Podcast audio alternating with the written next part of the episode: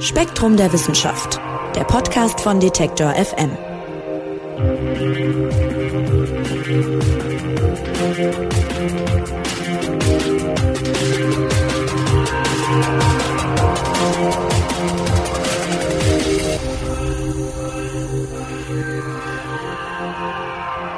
Hallo und herzlich willkommen zu einer neuen Ausgabe des Spektrum Podcasts von Detektor FM.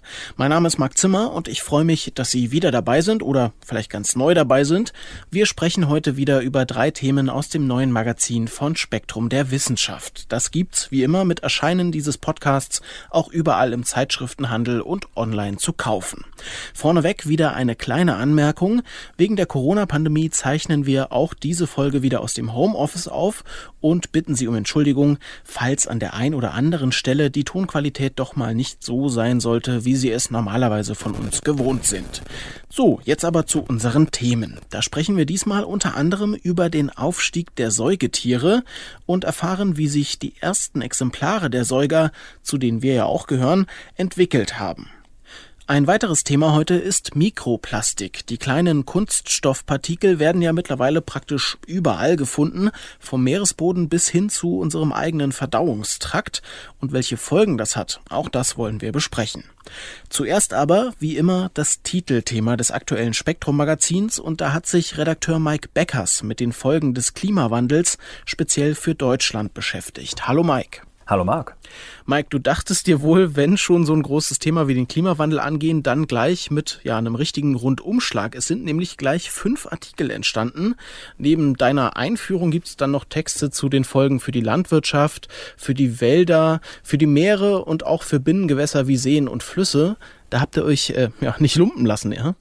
Ja, das ist äh, nicht mal das gesamte Spektrum an Dingen, über die wir hätten berichten können. Und wir haben auch lange in der Redaktion überlegt, wie wollen wir dieses gigantische Thema Klimawandel für Deutschland, die Folgen für Deutschland abbilden und sind dann auf ein etwas unkonventionelles Format gekommen, was wir so auch in Spektrum noch nicht hatten. Wir haben mehrere Wissenschaftler angefragt, die sich in einzelnen Spezialgebieten sehr gut auskennen, also beispielsweise äh, die Folgen für die Forstwirtschaft, und haben die gebeten, jeweils so auf etwa zwei Seiten zusammenzufassen, wie gerade bei denen der Forschungsstand dazu ist, wie sich der Klimawandel in Deutschland auswirkt. Und dann wollten wir das noch alles zusammen einordnen in einem großen Titelthema mit einem kleinen einordnenden Artikel und einer kleinen Infografik dazu. Also mal ein ganz anderes Format als der typische Hauptartikel bei uns, der so acht Seiten, ein Forscher schreibt über ein Thema, sondern irgendwie wollten wir jetzt mal alles abbilden und das richtig groß.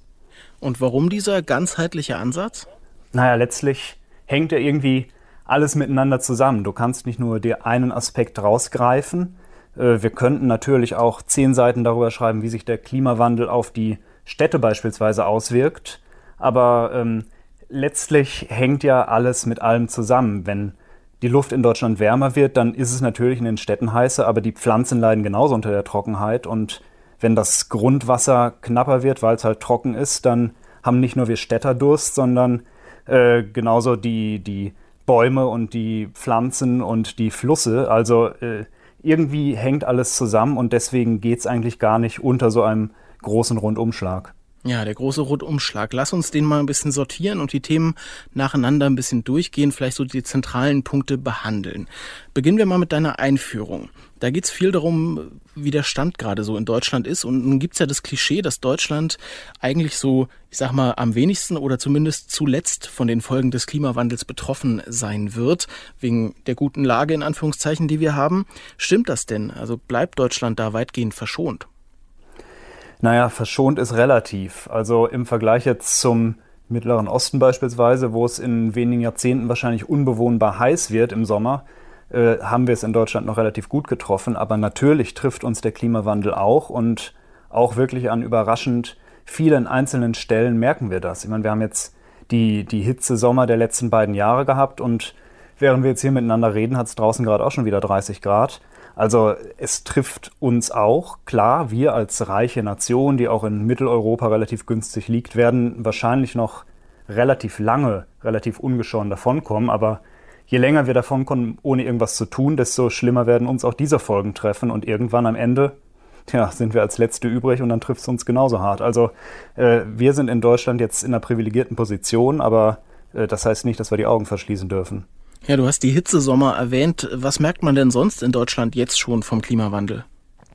Also die Hitze ist ein ganz wesentlicher Aspekt. Äh, die heißen Tage, das sind dann immer die, die über 30 Grad heiß sind.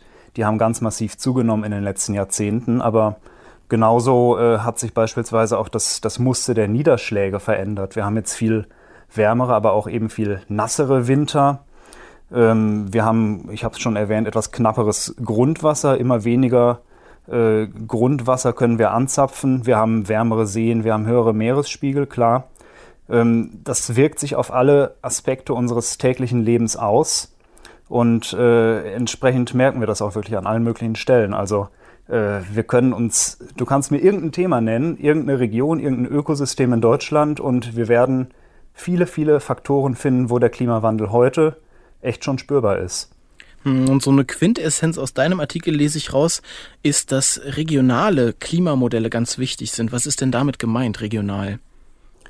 Ähm, die Sache ist ja, das Klimamodell, wie wir sie jetzt so von globalen Voraussagen kennen, wie, wir, wie sich das Weltklima in den nächsten Jahrzehnten, Jahrhunderten entwickeln wird, die sind alle auf großen Rechnern für die ganze Erde gerechnet. Und da wird die Erde in, in so äh, Muster aufgeteilt, die alle so ein paar hundert Kilometer groß sind. Und da kann man natürlich relativ wenig darüber sagen, was passiert dann an dieser oder jenen Stelle oder an, in diesem oder jenem Land. Aber für uns in Deutschland beispielsweise ist es ja gerade wichtig zu wissen, okay, was wird sich in Norddeutschland verändern, was in Süddeutschland, was an diesem See und was in diesem Forst, damit wir eben auch unsere Infrastrukturen entsprechend planen können und äh, Maßnahmen ergreifen können, die, die regional wichtig sind. Und dann braucht es eben regionale Klimamodelle, die quasi die Randbedingungen von den globalen Klimamodellen, die errechnet wurden, aufgreifen und dann nochmal wirklich auf, auf die kleinteiligen Strukturen in unserem Land runterrechnen. Und das ist in den letzten Jahren, Jahrzehnten äh, wirklich wesentlich gewachsen, dieses Feld, weil auch einfach die Rechenkapazität gestiegen ist. Und dadurch können wir jetzt auch wirklich immer bessere, regionale, kleinere Vorhersagen machen über das, was in den nächsten Jahrzehnten hier und dort passiert. Und das spielt eine ganz große Rolle auch bei den Anpassungsstrategien an den Klimawandel. Hintergrund ist also so ein bisschen, dass der Klimawandel sich in den Alpen anders auswirken wird als an der Nordseeküste zum Beispiel. Ganz genau. Hm. Schauen wir mal an die Küste vielleicht. Äh, die Meere, das ist ja ein großes Thema beim Klimawandel. Klar, allen dürfte jetzt bekannt sein, der Meeresspiegel steigt, aber wie verändern sich die Küstenregionen denn noch und was für Konsequenzen hat das für die vielen Menschen, muss man ja sagen, die da leben? Ja, genau. Wir denken immer, wenn wir äh, an Küsten denken, auch das ist, das ist irgendwie ein schöner Sandstrand und da plätschern die Wellen am, am Meeresstrand entlang, aber Küsten sind ja ganz dicht besiedelte Regionen, wo sehr, sehr viele Menschen leben, weltweit, aber eben auch in Deutschland, in, in den großen Küstenstädten. Es gibt dort viel Landwirtschaft und viel Raum, viel Fläche, die direkt betroffen ist von den Effekten, die an der Küste passieren. Und ja, der Meeresspiegel steigt. Ähm, das ist jetzt erstmal nicht so das Problem, sondern das Problem ist die Verbindung mit Stürmen beispielsweise. Wenn du Sturmfluten hast, dann geht so eine Sturmflut bei einem höheren Meeresspiegel natürlich auch von einem etwas höheren Ausgangsniveau aus und trifft dann eine viel größere Fläche, wenn es mal richtig zur Sache geht. Und äh, insofern gibt es an den Küsten viele kleine Effekte, die alle auch durch den Meeresspiegel beeinflusst sind aber wo man eben nochmal ganz genau hingucken muss, wie sich in den einzelnen Regionen auswirkt. Also beispielsweise sorgt auch der höhere Meeresspiegel dafür, dass du äh, in einzelnen Regionen äh, das Wasser immer schlechter wieder rauskriegst. Also je weniger Zeit der Meeresspiegel quasi unter deiner Deichlinie verbringt, desto, desto mehr Pumpleistung brauchst du, um das ganze Salzwasser wieder rauszukriegen. Und entsprechend können dir, wenn du nicht aufpasst, ganze Landstriche versalzen und die Landwirtschaft da unmöglich machen. Also da gibt es auch sehr viele Effekte an den Küsten. Jetzt ist es ja so, der Meeresspiegel steigt. Wenn wir mal auf die Binnengewässer gucken, davon haben wir auch sehr viele in Deutschland, Seen und Flüsse. Da wird sich wahrscheinlich andersrum entwickeln, denke ich mal so als Laie, oder? Also die werden austrocknen, wenn es immer heißer wird. Ja, das ist tatsächlich so, dass wir immer häufiger mal niedrige Pegelstände haben. Ähm, das war ja auch die letzten Jahre so, dass im Rhein beispielsweise dann mal die Schifffahrt eingestellt werden musste eine Zeit lang oder dass dann plötzlich Kraftwerke kein Wasser mehr hatten. Ähm, was ich aus dem Artikel über die Binnengewässer mitgenommen habe, unter anderem, äh, das wusste ich noch nicht, ist, dass die Binnengewässer eine ganz große Rolle auch global als Kohlenstoffsenke spielen, dass an den Böden der Binnengewässer mehr Kohlenstoff gespeichert ist als am Grund der ganzen Ozeane der Welt. Das äh, ist mir eine völlig neue Zahl gewesen, weil es ja eigentlich eine viel, viel kleinere Fläche ist. Aber Binnengewässer sind eben ein ganz wichtiger Verbindungspunkt von den Ökosystemen an Land, wo dann der ganze Schlons von den Bäumen und von der Natur reinfällt an Kohlenstoff und den Meeren, wo es hintransportiert wird. Und wenn so ein See dann trocken fällt oder so ein Fluss trocken fällt, dann ist dieser ganze Kohlenstoff in den Sedimenten plötzlich äh, ja quasi an der freien Luft, wird zersetzt. Die, der ganze, äh, das ganze Kohlendioxid kommt dann wieder in die Atmosphäre. Also, dass die Seen und Binnengewässer auch so eine große Rolle im Kohlenstoffkreislauf spielen, war mir gar nicht bewusst. Und das sind natürlich auch Ökosysteme. Ja. Also du hast, äh, du hast da Fische und äh, und alle möglichen Zooplankter und, und Tiere und Algen und ganz komplexe Ökosysteme, die sich natürlich massiv auch verändern durch die, allein schon durch die ansteigenden Temperaturen. Und wenn es immer trockener wird, das kann ja dann logischerweise auch für die Pflanzenwelt nicht gut sein. Deswegen habt ihr auch auf den Wald geguckt und wie der sich entwickelt. Man liest ja immer wieder vom Waldsterben. Das hat schon auch was dann mit dem Klimawandel zu tun, ja? Oder wie sind die Auswirkungen da auf, auf die Wälder?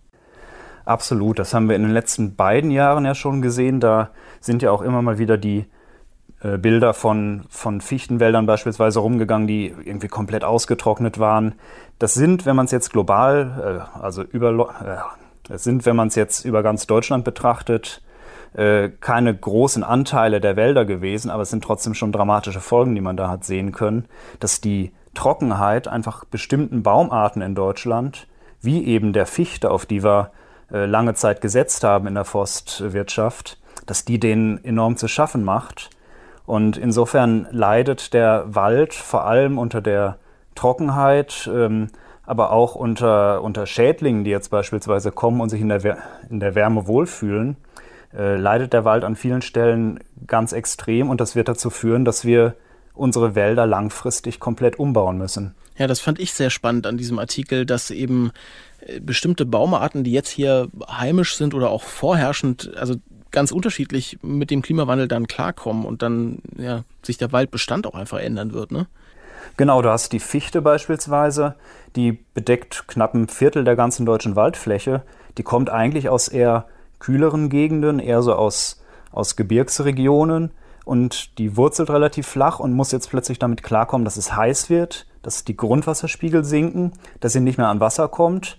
Dann trocknen sie aus, dann kommen die Borkenkäfer, kommen auch neue Schädlingsarten, die wir vorher nicht kannten, weil die sich ja auch in der, Wärme, in der Wärme wohlfühlen. Und äh, dann werden plötzlich so komplette Waldbestände vernichtet. Und es kann dann natürlich nicht die Antwort sein, ja, pflanzen wir halt wieder Fichten an die gleichen Stellen, weil dann ist es in zehn Jahren wieder die gleiche Situation. Und ähnlich sieht es eben auch bei anderen Baumarten aus. Die Kiefer ist ein bisschen widerstandsfähiger, aber äh, hat auch keine besonders gute Zeit im Moment. Äh, die Buche ist hitzeempfindlich, also viele Baumarten, die in Deutschland echt große Bestände ausmachen, ähm, die sehen sich jetzt plötzlich unter Stress. Lass uns mal noch auf die Landwirtschaft schauen. Äh, auch da, logischerweise, spielt das Thema Trockenheit natürlich eine große Rolle. Was gibt es denn noch für Probleme mit dem Klimawandel und der Landwirtschaft? Ja klar, du hast äh, durch die Trockenheit oder auch durch andere Wetterextreme, durch Stürme, durch auch Starkregen beispielsweise, hast du natürlich auf einen Schlag plötzlich mal richtig große Ernteausfälle. Aber es gibt dann auch langfristigere Folgen. Also äh, um der Trockenheit zu begegnen, musst du ja irgendwie bewässern, musst dir neue Bewässerungsmethoden ausdenken. Die gehen dann aber auch wieder auf die Grundwasserspiegel und schädigen vielleicht andere Ökosysteme. Und äh, du hast eben auch eine andere Vegetationsperiode. Die Pflanzen blühen jetzt vielleicht schon mal zwei, drei Wochen früher als noch vor 10, 20 Jahren, werden dann vielleicht mal durch Spätfröste, die nochmal einsetzen oder durch andere Wetterextreme wieder geschädigt.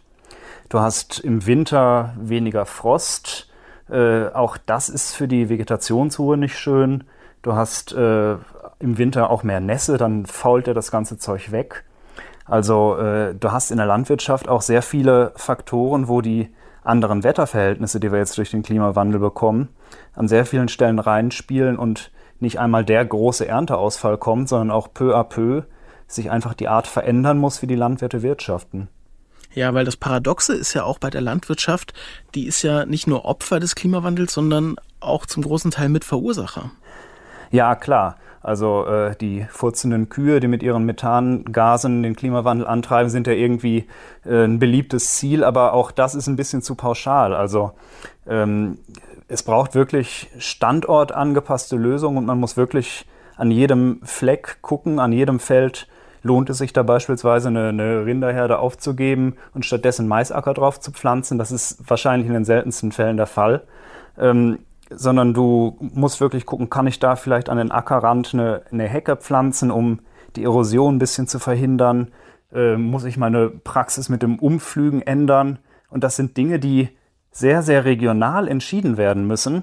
Und das können viele Landwirte auch gar nicht leisten. Also auch da braucht es ganz neue Netzwerke, um die Informationen, die an den einzelnen regionalen Stellen, die Erfahrungen, die gesammelt werden, miteinander zu verbinden und dann große Konzepte auszudenken. Also das ist vieles, was in der Regionalität, die nötig, die nötig ist, die Leute, die entscheiden müssen, auch einfach überfordert.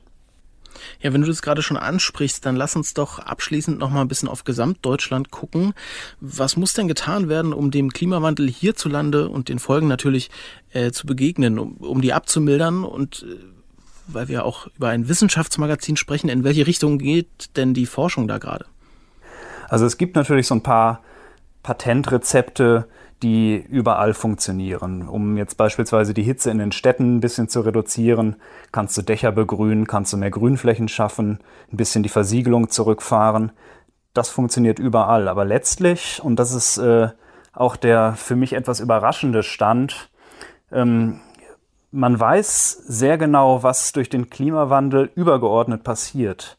Aber die regionalen Auswirkungen und auch vor allem die Dinge, die man regional an den einzelnen Stellen, Ländern, Ortskreisen äh, tun muss, das äh, ist an vielen Stellen wirklich noch ganz offen und da überrennt uns der Klimawandel in einem Tempo, in dem er passiert und in dem sich die Folgen zeigen, überrennt ein bisschen die Planung. Und was in der Forschung gerade passiert, ist, dass sehr viele regionale Institute, Forschungsnetzwerke zusammenkommen und versuchen gemeinsam Lösungen zu erarbeiten, Erfahrungen auszutauschen. Und was auch all unsere Autoren irgendwo gesagt haben, ist ja, wir, wir vernetzen uns gerade mit diesem und jenem Institut und wir arbeiten hier und dort zusammen und tauschen Daten aus, äh, weil das scheint im Moment gerade der große Trend in der Forschung zu sein, dass von all dem, was wir schon sicher wissen, äh, auf die Regionen herunter wirklich individuelle Konzepte erarbeitet werden müssen.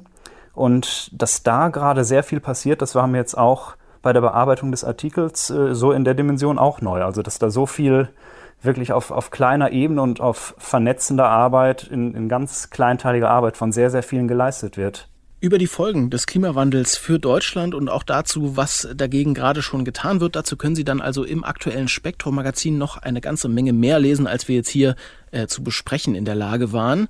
Die Artikel, die sind außerdem jetzt der Auftakt zu einer Serie über den Klimawandel. Wir werden also da auch bestimmt hier im Podcast noch mehr Spannendes hören. Vielen Dank jedenfalls schon mal so weit, lieber Mike, dass du uns das alles näher gebracht hast. Sehr gern. Und wir gehen gleich zu einem weiteren menschengemachten Problem unseres Planeten. Es geht um Mikroplastik und die Frage, welche Folgen diese kleinen Partikel für uns haben.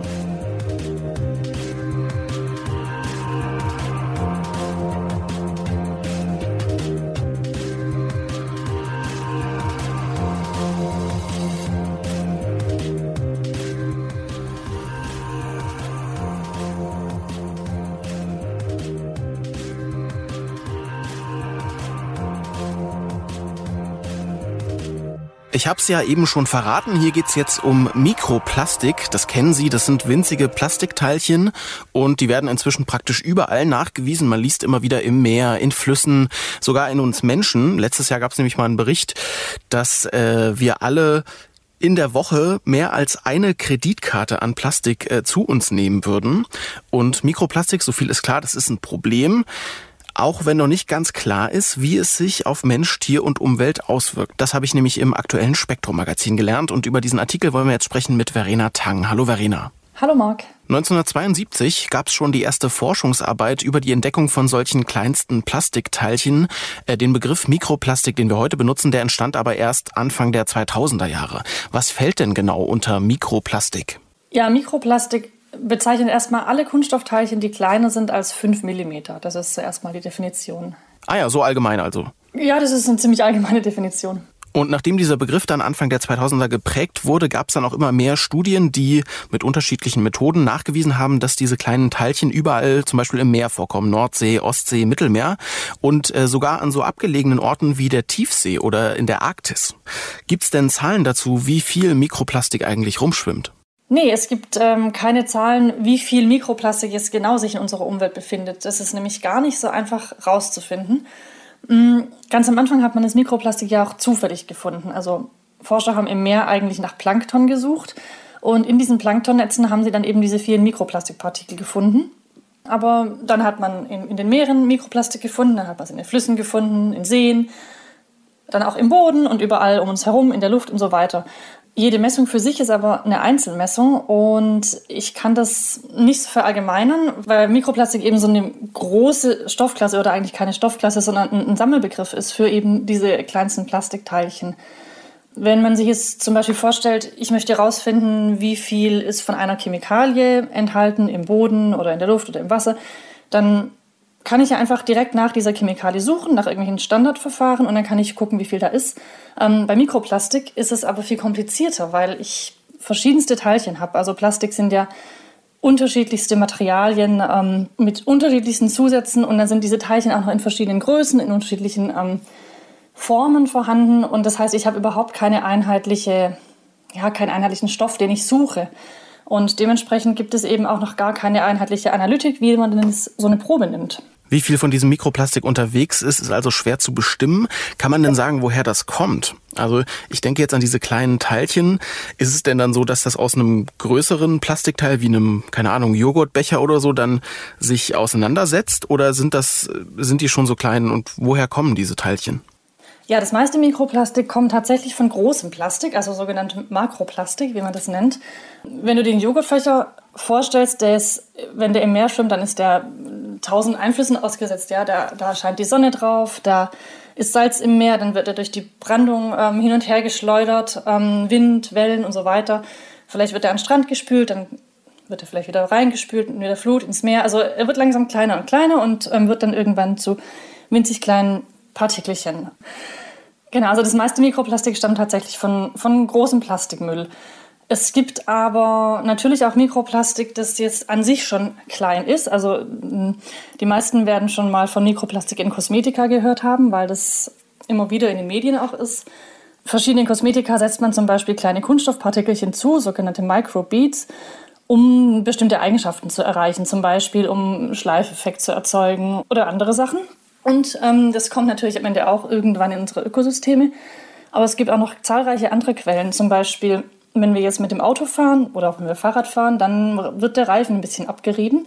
Und diese Reifenabrieb, das sind ja auch mini feinste Gummiteilchen, ja, Kunststoffteilchen, die schweben in der Luft, ähm, setzen sich vielleicht irgendwo ab, werden mit dem Regen dann auch ausgewaschen und ja, gehen dann auf ihre Reise. Und es gibt noch viele, viele andere Quellen, ja. Ja, sehr vielfältig. Du äh, hast es gerade schon angesprochen, äh, die Luft. Es ist nämlich nicht so, wir haben jetzt viel über das Meer und Gewässer gesprochen, aber das ist nicht die einzige Quelle, aus der, sag ich mal, die Umwelt und wir Menschen auch mit Mikroplastik belastet werden. Ne? Also es ist praktisch überall. Genau, es ist eben in der Luft, die uns umgibt, es ist äh, im Wasser, im Meer, im, im Boden. Ja, kann man schon so sagen. Und obwohl Mikroplastik ja in den letzten Jahren auch oft Thema war, auch in den Medien, auch teilweise große Berichte, ist es doch sehr schwer, das ganze Thema zu erforschen. Woran liegt denn das? Ja, das liegt eben zum einen daran, dass das Mikroplastik so verschieden ist. Also dass ich einfach ähm, sage, ich habe Mikroplastik als Sammelbegriff für viele, viele verschiedene Dinge. Die kann ich jetzt aber natürlich noch viel weiter unterteilen, ja. Und ähm, die Frage ist, wonach, wonach suche ich überhaupt? Und ähm, habe ich schon eine einheitliche Analytik? Also das, es gibt zum Beispiel jetzt keine die Methode, mit der man eine Probe nimmt. Ähm, wenn man sich das mal ganz, ganz praktisch vorstellt, angenommen, man möchte es im Meer zum Beispiel nach Mikroplastik suchen, dann verwendet man dazu meistens Planktonnetze. Und da kommt da aber natürlich eine Menge andere Sachen auch mit, zum Beispiel Plankton. Und da muss man diese Sachen eben erstmal voneinander trennen. Ja, was von den Partikeln, die ich eingesammelt habe, ist jetzt überhaupt das Mikroplastik? Zum Beispiel. Oder ähnlich ist es auch im Boden. Wenn ich eine Bodenprobe nehme, dann habe ich da alles mögliche andere drin, äh, Sand oder andere Partikel, die ähnlich groß sind. Dann muss ich das erstmal anständig auftrennen und ähm, um dann so überhaupt zu bestimmen, wie viel war denn da jetzt drin. Und da gibt es eben noch keine einheitlichen Vorgehen und da wird jetzt ganz viel natürlich auch geforscht, wie man das auch vereinheitlichen kann und was da am sinnvollsten ist. Es ist ja auch immer von einer Bedrohung für Mensch und Tier die Rede, aber ist dieses Plastik überhaupt schädlich? Was weiß man denn darüber schon? Ja, das weiß man eben noch nicht so genau. Ich sage mal, eine richtig schädliche Wirkung jetzt von Mikroplastik in der Umwelt ist, also, soweit ich es jetzt überblicken kann und soweit ich es weiß, noch gar nicht nachgewiesen.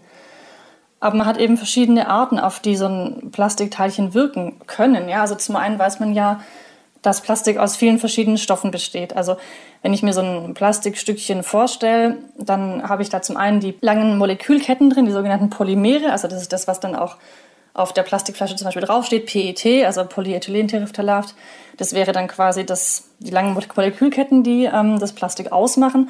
Aber die meisten Kunststoffe haben eben darüber hinaus noch ganz viele andere Zusatzstoffe, zum Beispiel die es weicher machen oder beständiger oder feuerfest oder farbig und so weiter. Äh, das kommt da alles zusammen. Und zum anderen muss man eben auch schauen, ob die Partikel vielleicht aufgrund von ihrer Form oder von ihrer Größe an sich schädlich sind. Also es gibt zahlreiche Möglichkeiten und ähm, im Labor kann man dann eben testen unter, ja, unter eben anderen Bedingungen, wie sie in der Umwelt herrschen, zunächst mal, wie solche Effekte sind. Also in den Labortests deuten sich negative Effekte an, aber man weiß eben noch nicht genau, äh, wie es wirklich am Ende wirkt. Äh, Im Text heißt es, die möglichen Effekte sind so divers wie die Teilchen selbst. Das ist natürlich für Forscher erstmal eine blöde Ausgangssituation, weil man dann ja sehr viel, sehr viel äh, untersuchen muss. Ne? Also was folgt denn daraus aus dieser Einsicht? Genau, im Labor, da hat man eben dann kleine Organismen, zum Beispiel Wasserflöhe oder sowas, und ähm, die setzt man dann verschiedenen Konzentrationen von Mikroplastikpartikeln aus. Und dann guckt man, was sich für einen Effekt zeigt, also ob das eine Wirkung hat. Hm, es gibt dann zum Beispiel manche Studien, wo die meisten Tiere die Partikel einfach wieder ausscheiden. Das heißt, die gehen einfach einmal durch. Ähm, man hat aber auch schädliche Effekte gefunden. Zum Beispiel, manche Wasserflöhe wachsen langsamer oder pflanzen sich schlechter fort oder so. Es gibt auch Studien, wo Muscheln gewisse Entzündungsreaktionen zeigen. Und dann muss man als nächstes eben untersuchen, warum. Ja? Ähm, Thema ähm, Wachstum. Ja? Wachsen die schlechter, weil zum Beispiel der Darm jetzt verstopft ist, also so eine mechanische Wirkung, oder hat es irgendwelche anderen Effekte auf deren Organismus? Oder oder bei der Fortpflanzung, ja, ähm, haben die Teilchen vielleicht noch eine ganz andere Wirkung, als man denkt. Also treten zum Beispiel Weichmacher aus oder sowas äh, und wirken hormonell und wie auch immer. Und das muss man eben alles dann untersuchen. Und im Labor gibt es eben schon Effekte. Genau, und dann muss man eben gucken, ist es übertragbar auf das, was jetzt wir in der Realität eben an Situationen haben in der Umwelt. Ja, ein schönes Beispiel aus dem Artikel ist aus den USA. Da wurde mal angenommen, äh, Mikroplastik sei die Ursache für äh, folgendes Phänomen. Da, ähm, da hat eine Studie sich die großen Seen Nordamerikas angeguckt und äh, Mikroplastik eben gefunden und man hat gesagt, das stammt aus Kosmetik, das wird von den Kläranlagen nicht richtig rausgefiltert und Barack Obama, damals Präsident der USA, hat dann ein Gesetz verabschiedet, was äh, diese Teilchen in Kosmetik teilweise verbietet. Das war aber dann gar nicht alles so, ne? Ja, das stimmt. Das haben wahrscheinlich auch viele mitbekommen, diese Diskussion um äh, Mikroplastik in Kosmetik. Man hat tatsächlich Mikroplastik in den Seen gefunden dort und ähm, hat darauf geschlossen, also hat gesagt, das sind Microbeads, die sind ja auch in Kosmetik drin, also ganz offensichtlich kommen die aus den Kosmetika, werden über die Kläranlage wohl nicht anständig zurückgehalten und landen dann in den Seen. Dann hat sich aber herausgestellt, dass es gar nicht stimmt, sondern dass es eben viel komplizierter ist und dass das meiste Mikroplastik gar nicht aus den Kosmetika kam. Man hat auch herausgefunden, dass die Kläranlagen 95 bis 99 Prozent davon zurückhalten. Genau, und jetzt die Frage, wo, woher kommt es dann? Und das gibt eben viele Quellen, also wie wir ja vorhin schon auch erzählt haben weil Mikroplastikpartikel zum Beispiel auch in allen möglichen anderen Produkten drin sind, ja, zum Beispiel Farbe oder Reinigungsmittel, Düngemittel und so weiter. An Produktionsstätten werden die frei aus Textilfasern zum Beispiel auch, ja, wenn ich irgendwas aus nicht reiner Baumwolle anhabe, sondern eben ähm, was anderes, ja, dann, dann lösen sich da auch kleine Textilfasernzellen auch zu Mikroplastik, Reifenabrieb und so weiter. Also das heißt, ich habe gar keine klare Ursache und keine klare Wirkung, sondern das Ganze ist halt doch ein bisschen komplexer. Jetzt haben wir ja eben schon über die möglichen Effekte von diesem Mikroplastik auf Mensch und Tier geredet. Es heißt in diesem Artikel, es gibt Tests, in denen äh, solche Effekte auftreten, auch krasse Effekte. Das passiert aber erst in sehr hohen Konzentrationen von Mikroplastik und die seien wiederum in der Natur und in der Umwelt noch lange nicht erreicht. Ist das also so eine Art Entwarnung? Naja, was heißt Entwarnung? Man muss halt abwarten, was die Wissenschaft noch so rausfindet. Und klar, wenn ich jetzt im Labortest einen Effekt finde, aber im Labortest habe ich eine tausendfach höhere Konzentration an Mikroplastik als in der Umwelt oder als ich es überhaupt in der Umwelt erwarten kann, dann muss mich das jetzt erstmal nicht alarmieren, weil das auch eine völlig andere Größenordnung ist. Aber natürlich muss man schon darüber nachdenken, was man jetzt macht mit dem ganzen Mikroplastik. Ja? Es kommt ja hinzu, dass die Teilchen sich immer weiter ansammeln, ähm, die Konzentration also stetig steigt. Denn ich meine, es, es, ist so, dass die Plastikproduktion weltweit immer weiter steigt. Also wir verwenden im Alltag auch immer mehr Plastikprodukte. Und natürlich gelangt das kontinuierlich weiterhin in die Umwelt und sammelt sich dann dort an. Das ist ja ganz logisch, ja. Wenn ich jetzt eine Wasserflasche aus Plastik öffne, das macht man sich jetzt auch nicht so klar, ja, dann selbst dann, wenn ich den Deckel aufmache, dann gelangen auch kleine Partikelchen in die Luft. Und da das eben nicht biologisch abgebaut wird, sammelt sich natürlich das Plastik überall dort an in der Umwelt. Und es wird also immer mehr. Und dann darf man halt auch nicht nur auf die Partikel an sich gucken, ja, nach dem Motto, okay, da sind die kleinen Teilchen, was machen wir mit denen, sondern auch, was ist drin, ja, welche Stoffe treten da vielleicht aus und wie wirken die dann in der Gesamtheit eben auch auf Mensch und Umwelt. Ja, also es ist ein Problem, was uns noch länger beschäftigen wird und was vor allem noch dauert, um es ganz zu verstehen. Was ist denn da jetzt aus wissenschaftlicher Perspektive noch zu tun, um, um diesem Problem zu begegnen oder um es eben besser zu begreifen? Ja, zum einen muss man halt natürlich systematisch gucken, wie wirken die Partikel, das, was aber jetzt auch die Wissenschaftler ja auch die ganze Zeit schon machen, ja, wie verhalten sich die Teilchen, aber wie verhalten sich eben auch die Tierchen, ja, also was, ähm, wie wirkt das Ganze? Und wie wirken auch die Inhaltsstoffe, die unterschiedlichen dann ja, und aber die Frage ist eben ja jetzt nicht nur herauszufinden, was das Plastik alles macht, das Mikroplastik, sondern die Frage ist ja auch vielleicht, wie beheben wir dieses Problem oder wie, wie dämmen wir das ein? Also das eine ist natürlich klar, okay, weniger Plastik verwenden, das ist das eine. Aber vielleicht auch die Frage, was, was wollen wir überhaupt in unser Plastik reintun? Ja, wie, wie wollen wir es herstellen? Vielleicht gibt es ja weniger schädliche Stoffe, die man statt manchen anderen einsetzen kann. Ähm, und, und, und. Also verschiedene andere Lösungen, die das Ganze eben nicht da angehen, wo das Plastik eben schon zersetzt ist in Mikroplastik von dem großen Plastikmüll, sondern am Anfang ansetzen. Ja, wie produziere ich Plastik überhaupt und was kommt da rein und wie sorge ich dafür, dass ich das Ganze auch dann wieder, dass ich es nicht in die Umwelt schmeiße, sondern wie sorge ich dafür, dass das Ganze vielleicht auch ein Kreislauf wird. Spannende Fragen, auch so zivilisatorisch, sage ich mal. Wie viel Plastik wollen wir verwenden und wie viel können wir uns erlauben, auch das zu verwenden? Ne? Mhm. Ja, und weil das so ein großes Thema ist, widmet sich das Spektrum-Magazin in einer Serie dem Mikroplastik. Und dieser Artikel, über den wir gerade gesprochen haben, ist der Auftakt zu dieser Serie. Wie geht's denn da beim nächsten Mal weiter? Genau, wir haben eine dreiteilige Serie zum Thema Kunststoffe heute und morgen. Und ähm, genau, im, im September ist der Mikroplastikartikel drin. Im Oktober geht es dann um Plastic Recycling aber nicht so, wie man das jetzt schon kennt, wo das Plastik zerhäckselt wird, sondern auf chemischem Weg. Wie lässt sich jetzt aus Kunststoffabfall so eine Art Rohöl oder sowas herstellen, mit dem man dann wieder ganz neue Sachen machen kann, zum Beispiel neue Chemikalien oder Kunststoffe und wie sinnvoll ist das überhaupt? Und ich kann auch schon verraten, was im November kommt, wenn du magst. Ähm, Gerne. genau, da geht es um sogenannte Biokunststoffe, ähm, Kunststoffe, die aus nachwachsenden Rohstoffen bestehen und andererseits Kunststoffe, die biologisch abbaubar sind und warum das nicht das Gleiche ist und ob uns das jetzt die Lösung näher bringt oder was es damit auf sich hat. Genau. Also eine dreiteilige Serie zum Thema Kunststoffe und Zukunft und den Auftakt, nämlich zum Thema Mikroplastik, den gibt's im neuen Spektrum-Magazin. Da finden Sie auch noch eine Menge Grafiken und Bilder zu dem Thema, die das Ganze vielleicht auch noch ein bisschen vertiefen. Ich sage erstmal vielen Dank, liebe Verena, für die Infos. Gerne. Und wir gehen von diesem ja sehr modernen Problem jetzt mal knapp 200 Millionen Jahre zurück in der Zeit und schauen uns an, wie die ersten Säugetiere entstanden sind.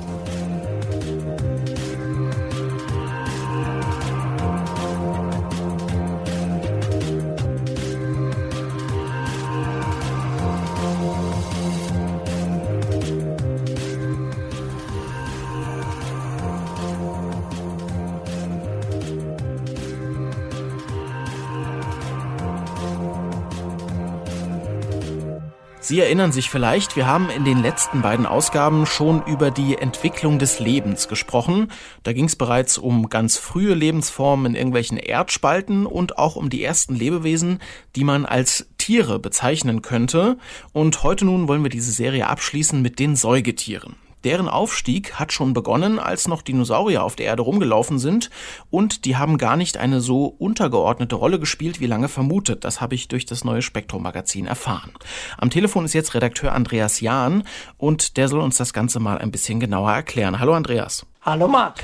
Ja, der Text beginnt mit einem Beispiel in einer Höhle und da sitzt ein sogenannter Hundszahnsaurier mit seinen 38 Jungen und die Höhle, es regnet ganz dolle, bricht irgendwann ein und die Familie wird im Schlamm da sozusagen begraben. Und dann gibt's einen Zeitsprung, 185 Millionen Jahre später, im Jahr 2000 nämlich, finden Forscher diese versteinerte Familie im heutigen Arizona.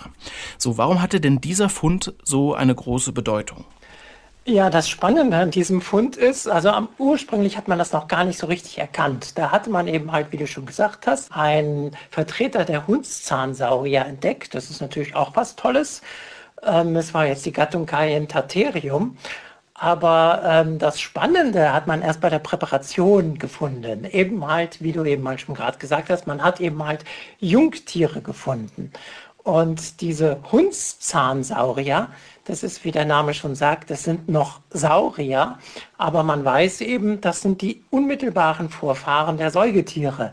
Und damit hat man also jetzt zum ersten Mal ein Fossil gefunden, was zu den Vorläufern der Säugetiere gehört, wo eben halt auch Junge dabei waren. Und ähm, das Interessante ist jetzt hier auch, es waren eben halt 38 Stück, wie du schon sagtest.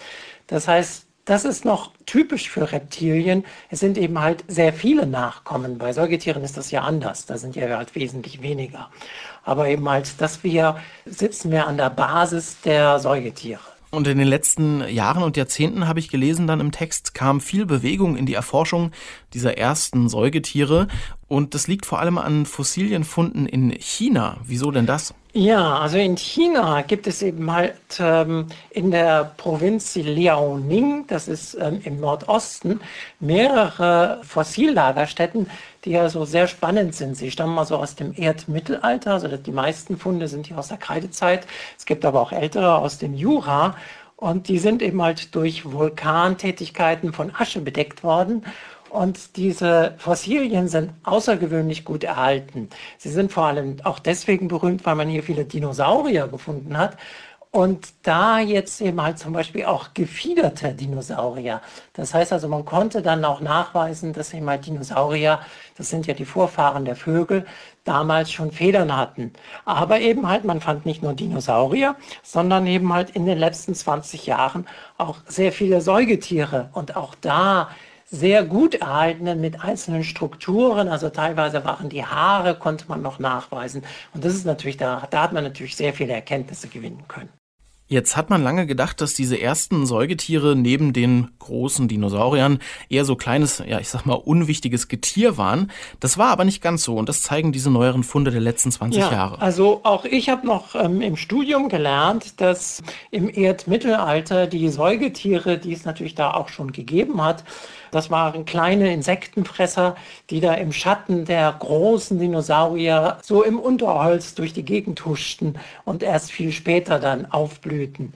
Aber diese Funde haben eben halt gezeigt, dass auch schon im Erdmittelalter es eine wahnsinnige Vielfalt gab. Das heißt also ganz viele ökologische Nischen, die ja die Säugetiere auch jetzt besetzen, waren damals auch schon durch Säugetiere besetzt, allerdings durch andere als heute. Hm, welche Nischen äh, meinen wir denn da? Oder Nische bedeutet ja immer, dass sich ein Tier irgendwie in eine gewisse Richtung spezialisiert hat. Welche Spezialisierungen gibt es denn da so? Oder gab es? Ja, also das sind ähm, sehr viele verschiedene. Also was sehr überraschend zum Beispiel war ein Fund, das war 2006. Das war ein Tier, den gab man den Namen Volaticotherium. Das hatte nämlich wie ein Gleithörnchen so heute zwischen den Armen und konnte damit eben halt mehr oder weniger fliegen. Also wahrscheinlich konnte es nur so von den Bäumen runtergleiten, so wie das Gleithörnchen auch machen. Inzwischen hat man dann noch mehr von diesen Gleithörnchenartigen Tieren entdeckt. Das heißt also schon, also eben halt dieses, der Luftraum hatten die Säugetiere schon angefangen zu erobern. Dann gab es ein Tier, was auf Bäume geklettert ist eben und sich da von Früchten ernährt hat. Eins, ähm, das ist Castorocauda sah aus wie ein heutiger Biber mit auch so einem Biberschwanz und ist also wahrscheinlich durch die Flüsse geschwommen. Oder eben halt eins mit dem schönen Namen Docophosor. Das äh, lebte wohl wie ein Maulwurf unter der Erde und hat eben halt da unter der Erde gegraben. Also man sieht hier wirklich eine außerordentliche Vielfalt an ökologischen Nischen, die hier besetzt worden sind. Und was unterscheidet denn diese ersten Säugetiere, die sich da also so langsam entwickelt haben, von ihren Vorgängern? Du hast eben schon mal angesprochen, die haben deutlich weniger Junge, aber es gibt noch mehr ja, Merkmale, die dann für die Säugetiere erst zutreffen. Ähm, ja, also eins hast du schon mit den, den, Jungen. Und da ist natürlich auch das Namensgebende der Säugetiere, das Säugen der Junge. Ähm, es werden also lebende Junge geboren, während die Reptilien ja noch Eier legen.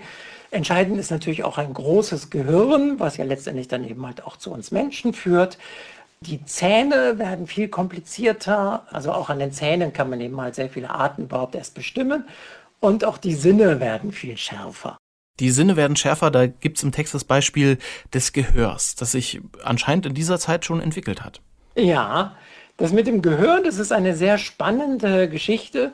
Unsere Gehörknöchelchen, also Hammer, Amboss, Steigbügel und da gibt es noch das sogenannte Ektotympanon, das ist so ein knöcherner Ring ums Trommelfell. Das mag man erstmal gar nicht glauben, die sind ursprünglich aus einem Kiefergelenk entstanden. Das heißt also, bei den Reptilien waren diese Knöchelchen bildeten den Kiefer und das hat sich erst später ähm, zum Gehör entwickelt. Und die Säugetiere haben dann ein sogenanntes sekundäres Kiefergelenk gebildet. Also die haben dann sozusagen den Kiefer nochmal neu gebaut. Und da gibt es halt auch Übergangsformen.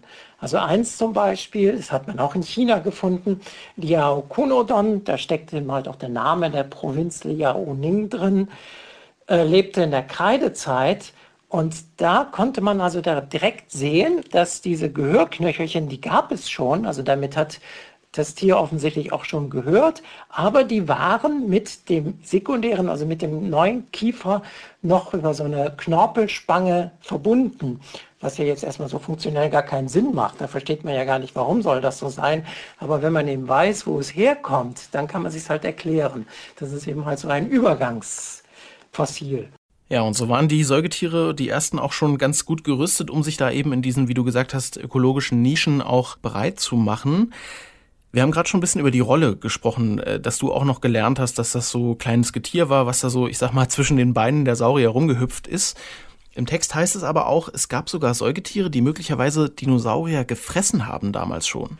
Ja, das ist auch ähm, ein sehr spannender Fund. Das ist Repenomamus. Das ist so ein, ja, vielleicht äh, hundsgroßes Tier, das also schon eine kräftige Größe hatte. Und da war ihm halt die, die überraschende Entdeckung, als man dann im Magen konnte man dann Knochen äh, feststellen. Das hat er sowas gefressen, das ist jetzt erstmal nicht ungewöhnlich, aber dann hat man festgestellt, das war ein Dinosaurier. Es war jetzt allerdings jetzt ähm, nur ein Dinosaurier-Junges und der Dinosaurier selber war, gehörte jetzt auch zu den kleineren. Es war also kein Tyrannosaurus, der da verspeist wurde, aber also ich finde das schon ziemlich spannend. Das heißt, diese ursprüngliche Vorstellung, die Dinosaurier waren die Räuber, die eben dann vielleicht die kleinen Säugetiere gefressen haben, dreht sich hier einfach um. Hier ist jetzt ähm, das Säugetier der Räuber und ähm, das Dinosaurier ist das Opfer. Also man könnte also sagen, das ist wohl offensichtlich die Rache der Säuger, die sich hier manifestiert.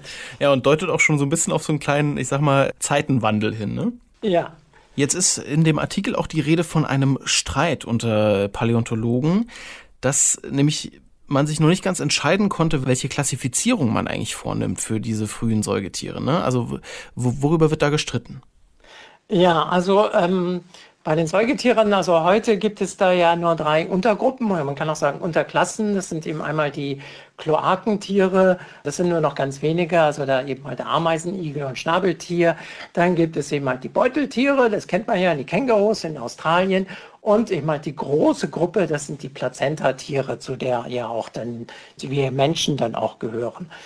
Aber Erdaltertum, da gab es ganz viele, ganz verschiedene Gruppen. Die haben dann so schöne Namen wie Multituberculata, Triconodonta oder Harameida, die alle inzwischen ausgestorben sind. Da haben eben halt auch viele diese Grenze zwischen Erdmittelalter und Erdneuzeit ähm, vor 66 Millionen Jahren, wo ja, wie man ja inzwischen weiß, ein Asteroid auf die Erde getroffen ist und den Dinosaurier gelöscht hat. Viele Säugetiere haben diesen Sprung halt auch nicht geschafft. Viele sind natürlich auch schon vorher ausgestorben. Und da kann man sich natürlich trefflich drüber streiten, wie jetzt ähm, die einzelnen Gruppen zueinander stehen. Und ein Streit ist besonders spannend. Das betrifft eben halt diese sogenannte Harameida weil die kennt man nämlich schon aus der Triaszeit. Da sind also die Funde über 200 Millionen Jahre alt. Während man also, man weiß gesichert, dass die sogenannten echten Säugetiere, also wo man eben halt schon davon ausgehen kann, dass das Säugetiere sind, sind mindestens 178 Millionen Jahre alt. Und jetzt gibt es eben halt Forscher, die setzen diese Harameida auch zu den echten Säugetieren. Und wenn das stimmt, dann sind die Säugetiere natürlich noch älter als bisher geglaubt. Und was würde das bedeuten? Ja, das würde natürlich dann schon bedeuten, dass eben halt diese Vielfalt von den Säugetieren noch viel früher begonnen hatte, als man das früher vermutet hatte. Also insofern ist auch wieder dieses Bild von diesem Kleinvieh, was zwischen den Dinosaurierbeinen durch die Gegend huschte, wird da hier jetzt auch nochmal neu gezeichnet. Was würden denn die Wissenschaftler gerne noch herausfinden? Darum geht es ja so ein bisschen am Ende des Artikels. Es ist ja vieles logischerweise, weil es so lange her ist, äh, unvorstellbar lange her ist, noch einfach nicht, nicht klar. Also wo bräuchte man noch mehr Informationen, um diese Frage, wie alt ist das älteste Säugetier, um die wirklich beantworten zu können? Ja, da gibt es natürlich noch sehr viele Fragen. Also was die Forscher auch vor allem rumtreibt, ist, was eine typische Eigenschaft von Säugetieren ist, ist ähm, die Wachstumsphase. Also Reptilien, die wachsen einfach immer weiter. Die werden halt immer größer, je älter sie werden.